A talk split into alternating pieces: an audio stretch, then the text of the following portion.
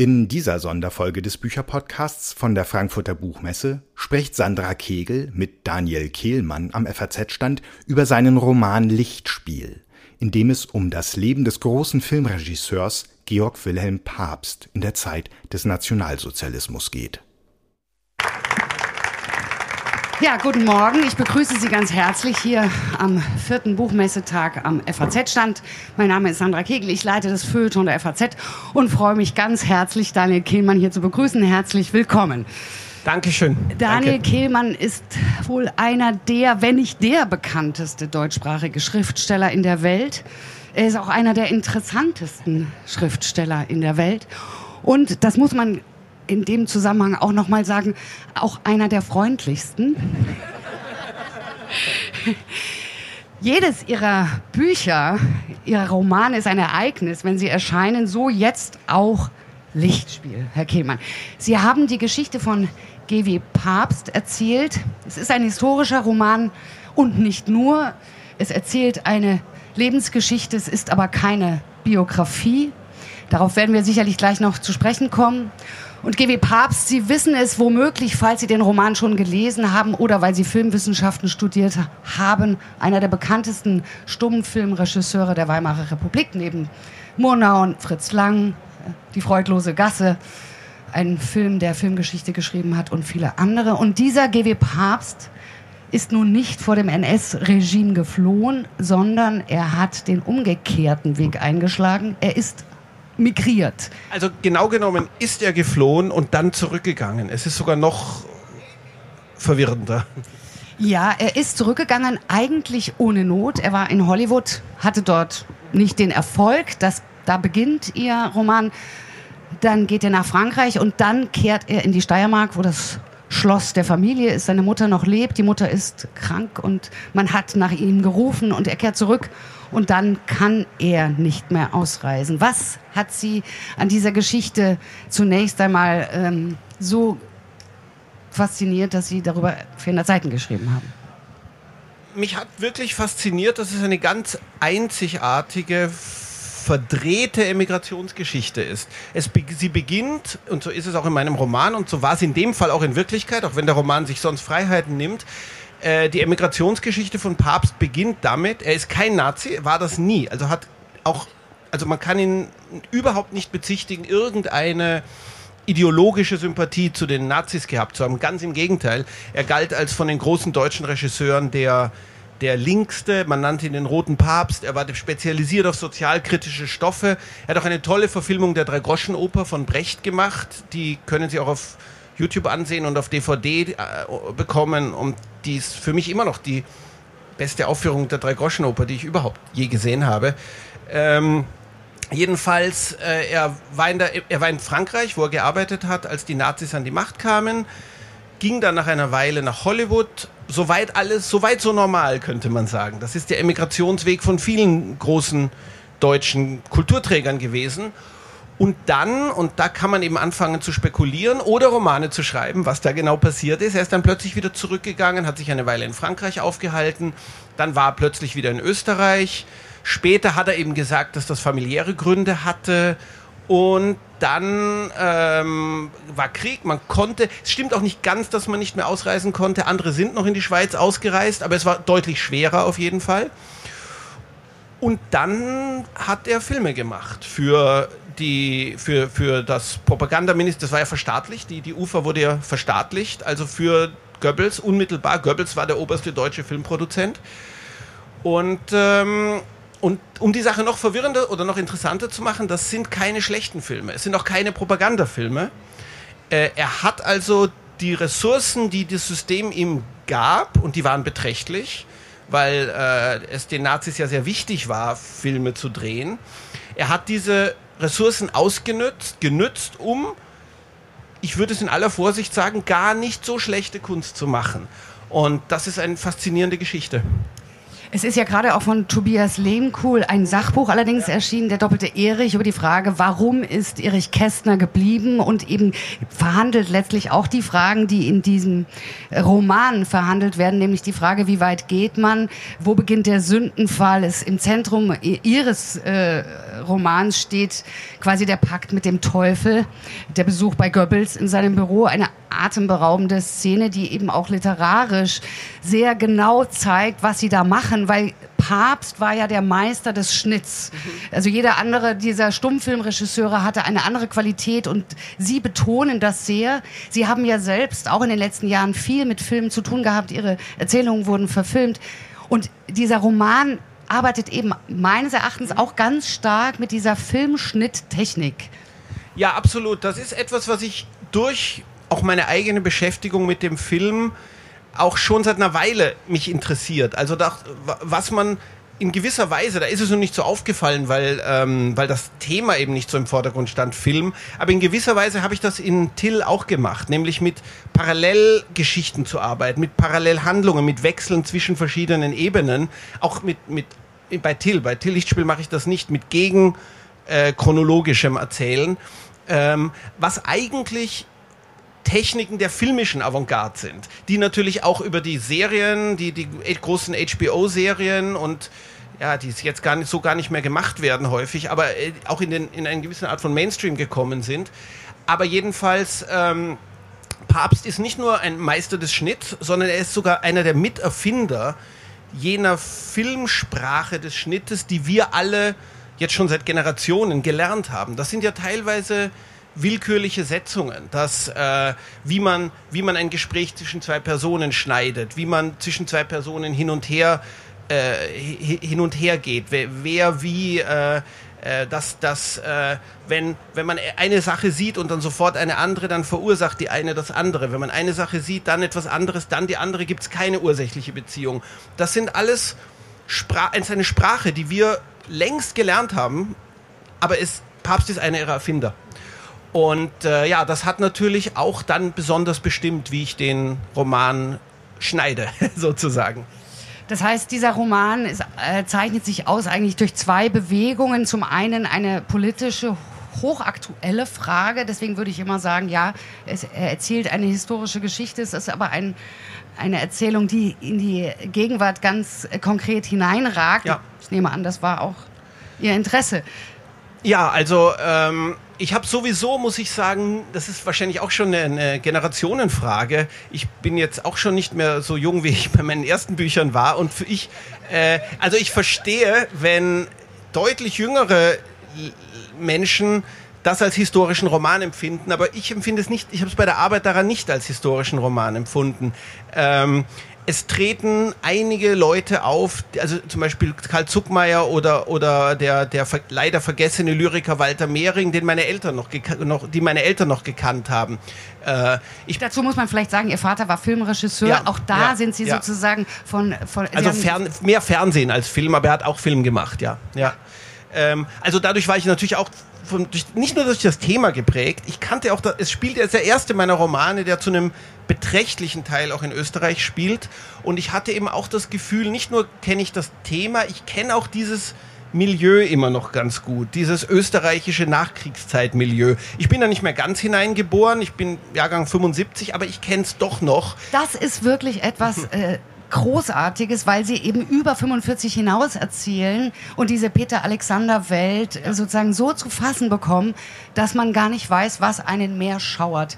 Ja. Äh, weil diese, diese Filme, diese krachlederne, dieser krachlederne Humor, wenn man da heute drauf schaut, man denkt sich, was war eigentlich mit diesen Leuten los? Ja, die waren tief traumatisiert und diese Filme, die, die nicht die, interessanterweise nicht so sehr die Nazi-Filme. Die waren natürlich teilweise ekelhafte, unanständige, unerträgliche Propaganda. Und sie waren teilweise etwas überpathetische, aber sonst ähm, nicht unbedingt ästhetisch auffallende Filme. Die Filme der deutschen Nachkriegszeit, äh, diese Heimatfilme oder diese Komödien mit, mit äh, Peter Alexander und Gunther Philipp und die sind, darüber habe ich mal in meinen äh, Frankfurter Poetikvorlesungen auch gesprochen, die sind auf eine ganz faszinierende Weise das Dokument von Neurosen, von kollektiven Neurosen, ähm, einer kollektiven Verdrängung. Also man kann sich die auf YouTube anschauen, wenn man will. Äh, ich kann das wirklich nur empfehlen. Machen Sie das mal und schauen Sie, wie lange Sie durchhalten. Das ist nämlich wirklich schmerzhaft. Es ist tatsächlich, ich, ich, ich glaube, ich übertreibe nicht. Es, ist, es fällt wirklich schwer, äh, sich die anzuschauen. Also zum einen der Stoff, aber zum anderen eben auch diese Literarizität äh, ihrer Erzählung. Wir haben schon über den Schnitt gesprochen, man kann auch über surrealistische Passagen sprechen. Also eben nochmal der, die Begegnung mit Goebbels in diesem gigantischen Büro. Ähm, wo es zum Pakt mit dem Teufel kommt, auch wenn Sie sagen, er hat keine Propagandafilme gedreht, aber da findet eben dann doch sozusagen diese äh, teuflische Szene äh, statt. Und wenn er ihn verlässt, äh, verschwindet die Tür. Also er will wieder zu dieser weit entfernten Tür dieses riesigen Büros und die Tür geht immer weiter weg. Also eine ja. unglaubliche Szene. Na, ich war ja sowieso nie ein, ein wirklich ganz realistischer Schriftsteller. Also ich war nie das, was man so einen, keine Ahnung, Social Realism nennt. War, ähm, und äh, also ich fühle mich auch zu Themen oder Welten hingezogen, wo man sich ein bisschen von dem glatten Realismus entfernen kann. Also eben, ich glaube, ein Grund, warum ich mich damals bei Till zum 17. Jahrhundert hingezogen gefühlt habe, war eben auch, um über eine Welt zu schreiben, wo Aberglauben, Geisterglauben, äh, ganz große metaphysische, ständige Angst eben der Alltag von allen war. Ähm, und wo man eben so eine leicht irreale Welt gestalten kann, weil es die Welt ist, in der, an die alle glauben oder die alle ganz unbefragt als, als ihre Realität annehmen. In Lichtspiel war es natürlich so, dass der von Papst ja mit erfundene expressionistische Stummfilm äh, dann auch ästhetisch das Buch bestimmt hat. Also äh, es hat sich einfach, ich musste das gar nicht groß, wichtig, grundsätzlich entscheiden, sondern es hat sich eben beim äh, Schreiben immer wieder ergeben, einfach weil ich mit dieser Figur zu tun hatte, dass immer wieder diese äh, also zum, wir kennen das eben aus Nosferatu oder das Kabinett des Dr. Caligari, diese seltsamen irrealen Räume entstehen, diese starken Schatten, diese ähm, und eben auch Re Realitätsbrüche, Realitätssprünge. Übrigens, ähm, Kabinett des Dr. Caligari ist überhaupt einer der besten Filme aller Zeiten. Also wenn wer immer den nicht gesehen hat, kann ich empfehlen. Ich habe ihn in New York gesehen. Es war auch ein Grund, warum ich angefangen habe, überhaupt mich zu interessieren für die Frühzeit des deutschen Stummfilms, weil ich in New York ein Screening der Bertelsmann Stiftung, die sehr ähm, erfreulicherweise diese Filme restauriert gese gesehen habe von das Kabinett des Dr. Caligari. Ich war dort mit meinem äh, Freund und Kollegen Arnon Grünberg, dem holländischen Schriftsteller, und wir waren beide vollkommen überwältigt, was für ein ästhetisch radikales Meisterwerk äh, dieser Film ist, dieser Film von 1920. Und das hat mich eben auch auf diese Spur gebracht, mir mal so richtig viele Stummfilme anzusehen. Das glaube ich sofort, weil Sie ja, das merkt man allen Ihren Romanen an, ein penibler Rechercheur sind. Also Sie gehen sozusagen in die Archive, hier in dem Fall in die Filmarchive, aber man merkt eben auch an den, äh, an den Geschichten der Nebenfiguren, wie genau das alles noch herbei äh, so, gearbeitet ist. Und gleichzeitig markieren sie immer wieder, äh, das ist hier keine auf äh, rein Faktizität gebaute ja, genau. Erzählung. Das mhm. scheint ihnen ganz wichtig zu sein. Also nicht nur, dass das Schloss einen anderen Namen ja. hat, sondern auch Figuren äh, werden anders gestellt, mhm. als sie sozusagen in der Filmwissenschaft womöglich porträtiert sind. Was war da der Impuls für Sie, das so deutlich zu markieren? Es ist so, dass ich wirklich in vielen Punkten von den ja ohnehin nur sehr lückenhaft bekannten Fakten auch abweiche weil ich eine Geschichte erzählen will. Ich will einen Roman erzählen, ich will, dass der als Roman funktioniert. Und zwar in beide Richtungen. Es ist nicht nur so, äh, Papst geht dann beim sein letzter Film im Dritten Reich, der Fall Molander, wird in meiner Version ein wirklich großes Meisterwerk, wo er nochmal zu alter Höhe aufläuft. Dafür macht er aber auch ganz unakzeptable moralische Kompromisse. Also da kann man sagen, da lasse ich ihn zum Beispiel schlechter dastehen, als, als das, was man über die historische Figur weiß. Dafür gibt es einen Bericht von Zuckmeier zum Beispiel, der sich noch mit Papst getroffen hat in Paris vorher und danach erfahren zu haben behauptet, Papst ist überhaupt nicht durch Zufall da wieder hineingeraten wegen Familienbesuch, sondern hatte das längst mit den Nazi-Behörden arrangiert. Das verwende ich auch nicht, sondern bei mir gerät er wirklich durch, durch Zufall hinein, weil es der Geschichte mehr nützt, die ich erzähle. Ähm, und dann ist es mir aber schon wichtig, also erstens kann ich natürlich sagen, wenn auf dem Buch Roman steht, ist es ein Roman und man darf gar nichts glauben. Aber es ist mir dann doch wichtig, mich nicht nur auf dieses Wort Roman zu beziehen, sondern auch im Text Signale zu setzen. Also jeder, der wissen möchte, mit was für einer Art Text es zu tun hat und auch nur drei Minuten im Internet verbringt, wird sofort sehen, dass das eine fiktionalisierte Version der, der Ereignisse ist. Ich las auch, dass Trude, die Ehefrau von Papst, äh, die hier ähm, mehr womöglich äh, zum System in Opposition steht, ja. äh, als sie in Wirklichkeit war. Sie wirft ihrem Mann am Ende vor, dass er zwar keine Propagandafilme gemacht hat, aber letztlich die Familie in dieses Land geholt hat und der Sohn ist ja nun derjenige, der ja. buchstäblich unter die Räder, nämlich in die, mitten in die NS-Ideologie hineingerät. Ja, sie sagt, äh, das ist genau das, was unverzeihlich ist, dass man, dass, dass, dass er das ihrem Sohn mit angetan hat. Äh, eben, das ist auch ein Beispiel für ein. Es gibt, ich habe tatsächlich die Briefe gelesen, die liegen in der deutschen Kinemathek, ähm, jedenfalls sehr viele. Äh, es gibt keinen Hinweis darauf, dass die echte Gertrude Papst ihrem Mann einen vergleichbaren Vorwurf gemacht hat. Es ist möglich. Und dieses Es ist möglich, das reicht mir sozusagen. Ich, ich, ich würde nichts erfinden, was ich für vollkommen unmöglich halte, was ich für unsinnig halte. Äh, aber der Roman ist eben das Feld, wo das Mögliche äh, erzäh erzählt wird. Historiker halten sich ans Wirkliche, jedenfalls in der Theorie. Ob das in der Praxis immer so ist, eine andere Frage.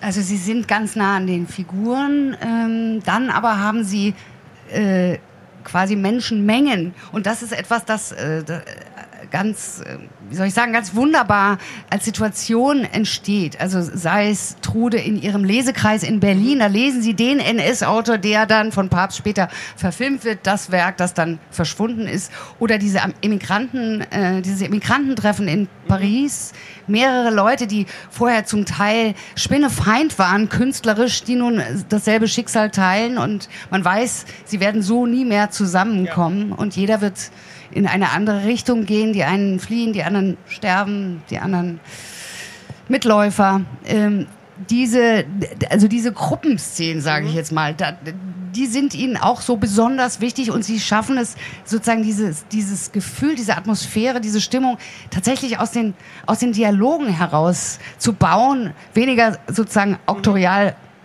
auch genau. zu erzählen. Also das ist tatsächlich etwas, was ich einfach in, in den letzten Jahren habe ich viel Theater und Film gemacht. Ich habe einiges, ich habe vier Stücke fürs Theater geschrieben.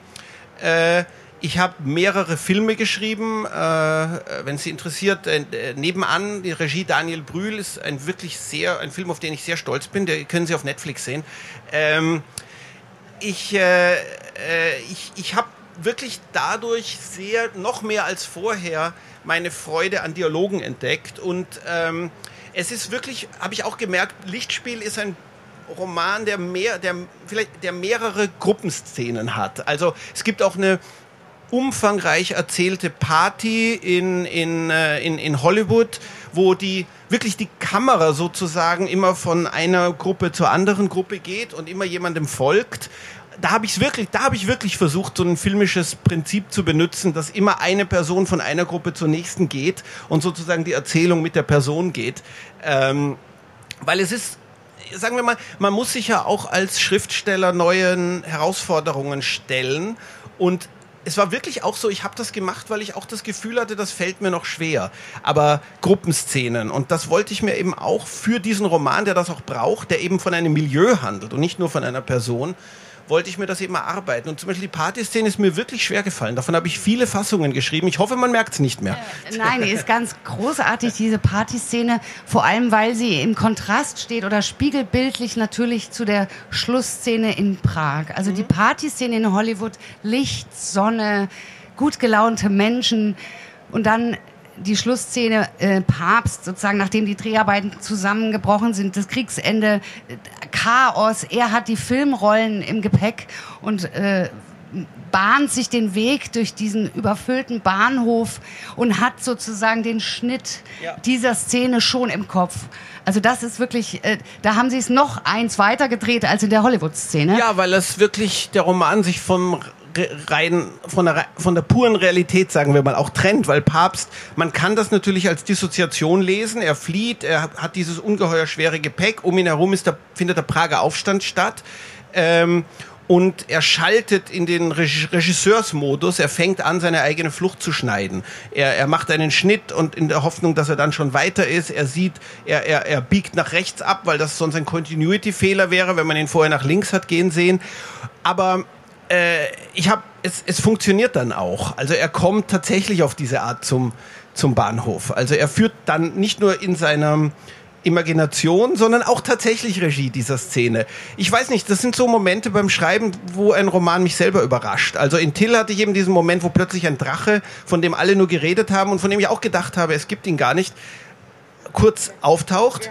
Und hier war es so, als Papst anfängt, seine Flucht zu schneiden, es funktioniert. Habe ich gedacht, das wäre nützlich. Also äh, wenn sowas funktioniert. Aber also ja, es, man, es, ist, es, es, es wird mir manchmal gesagt, es wäre bei meinen Romanen alles so durchgeplant, aber das ist überhaupt nicht meine Erfahrung. Äh, ich werde Ihnen jetzt nicht verraten, was mit diesen Filmrollen äh, passiert. Sie wissen ja, der Film ist verschollen, womöglich. Womöglich hat er sich ist aber tatsächlich auch das, verschollen. Ja, aber womöglich sind Sie ja. da aufgetaucht, ja. wo Sie sie am Ende platzieren. Daniel Kehlmann, ganz herzlichen Dank, dass Sie in dieser wilden, bunten Buchmesse zu uns gefunden haben. Ich kann Ihnen allen diesen Roman nur ans Herz legen. Gehen Sie in die Buchhandlungen, kaufen Sie ihn und ähm, Sie werden äh, Freude haben und ähm, Daniel Kehlmann muss sofort zu seinem nächsten ja, Termin. Ich bitte um Entschuldigung, ich kann nicht signieren, ich muss sofort weiter. Sorry. Genau, deswegen gehen Sie dann in die nächste Lesung. Er wird sicherlich demnächst auch wieder bei Ihnen in der Stadt irgendwo auftauchen. Er ist jetzt quasi schon auf dem Sprung nach Köln. Ja, genau. Ganz herzlichen Dank, Daniel Kehlmann.